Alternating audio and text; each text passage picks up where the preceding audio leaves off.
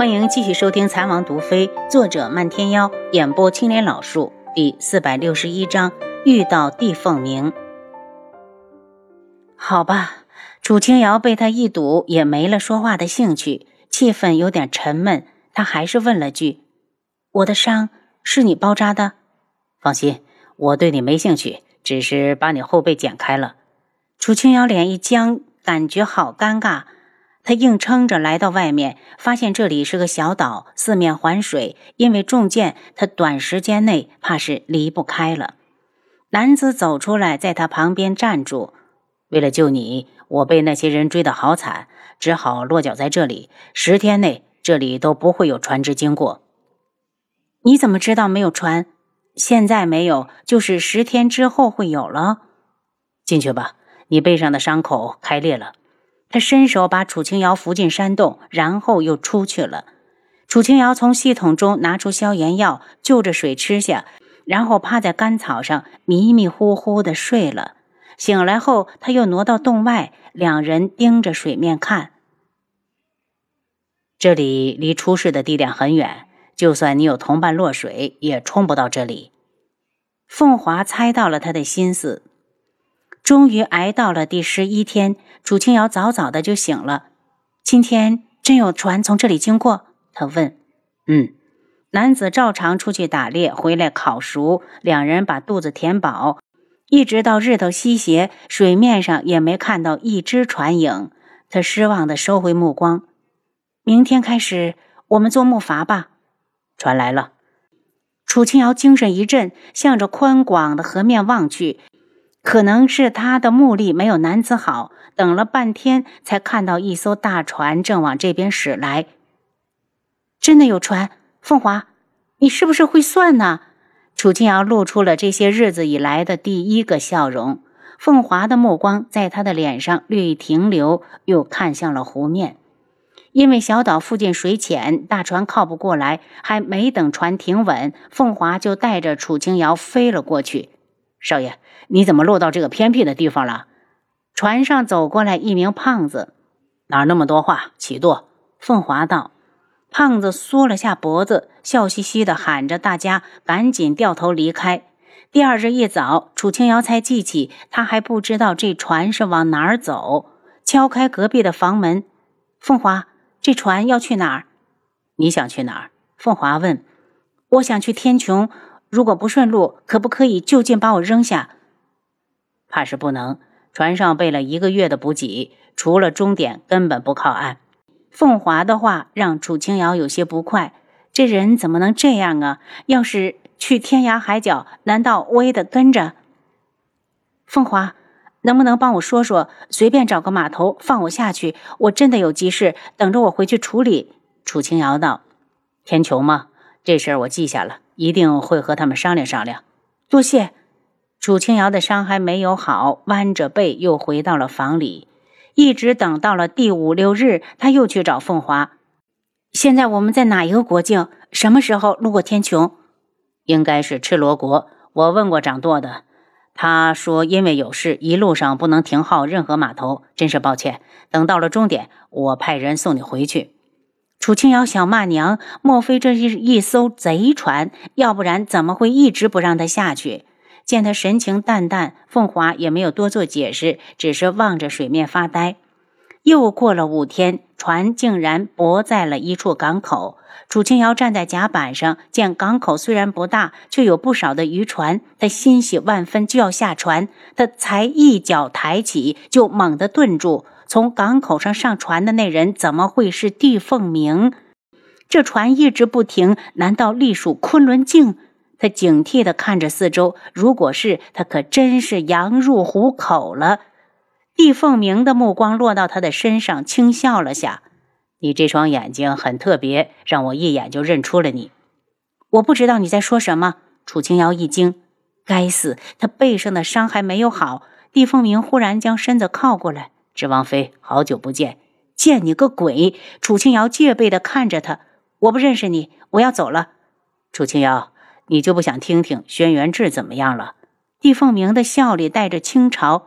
听说素如一恨不得将他扒皮拆骨，火烧油烹，你就不担心？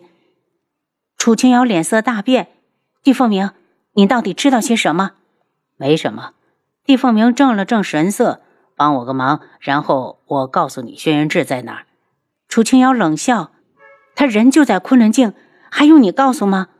可你进得去吗？就算你能进去，你能找得到人吗？”帝凤鸣漠然的冷笑：“大概他永远也不会料到，将他关进阵法中的人会是他的亲姨吧？”你说什么？绵姨他怎么敢？楚清瑶扑过来，一把的攥住帝凤鸣的衣襟。别人不知道的，还以为你急着对本少主投怀送抱呢。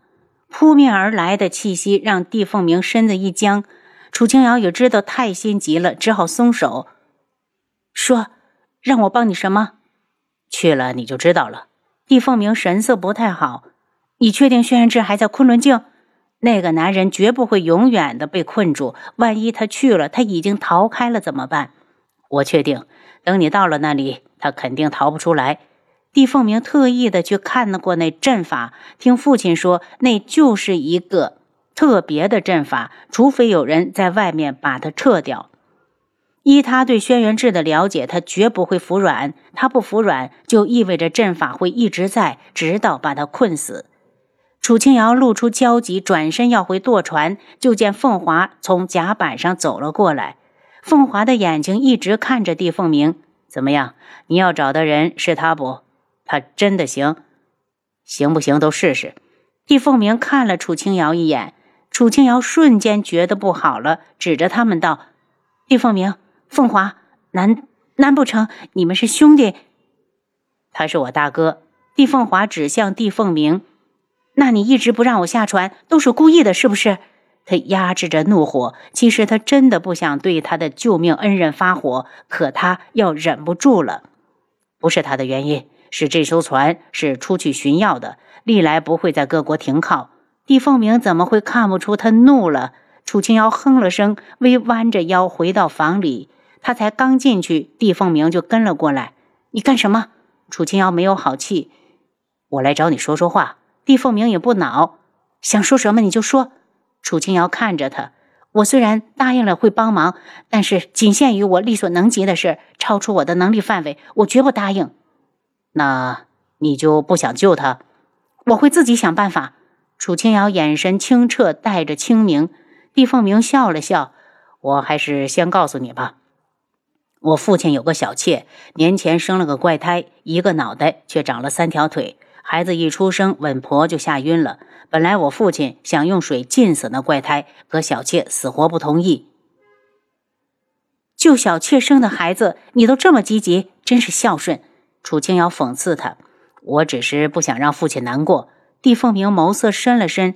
楚清瑶想到了凤华，问道：“凤华是你弟弟？”“是，但他从来不管家里的事。”在船上又行了两天，楚清瑶他们上了岸，然后转坐马车。三天后，他们进入了昆仑镜，直奔飞龙城。因为是和帝凤鸣坐在一辆车里，他低声道：“你尽管放心，看外面没人会怀疑你。”楚清瑶的后背已经结痂，只要是不太用力，一点也不影响行动。他掀开轿帘往外看，只见外面熙熙攘攘的人流，店铺小贩应有尽有，好像和外面并没有两样。昆仑镜有两股势力，一是桐吴的镇守堂，再就是我所在的素衣阁。当然，不管是镇守堂还是素衣阁，身后的老大都是镜主。楚清瑶似乎在他的眼中看到了无奈，好奇的道：“你对镜主很不满？”我怎么敢？他嘲弄的冷笑，知道他不想深说，楚清瑶便不问。你放心，以后有我在，苏一格不会再为难你。”帝凤鸣道。对于他的承诺，楚清瑶可不敢真信。要不是他推波助澜，镜主未必会那么快的出手，直接将他打下烽火崖。如果不是有医疗系统，他的骨头渣子都要风化没了。昆仑镜准许童吴养蛊。既然他提到了童吴，楚清瑶便想打听一下。表面上是不准，事实到底怎样，我无法得知。进入飞龙城后，走了将近一个时辰，就到了帝凤鸣的府上。帝凤鸣刚一进院，就有小厮心慌的上前：“少爷，镜主在找你呢，说要为你和大小姐定亲。”帝凤鸣脸上有怒气闪过，苏如意又想干什么？小的不知，少主，你去不去啊？老阁主呢？在琉璃殿呢。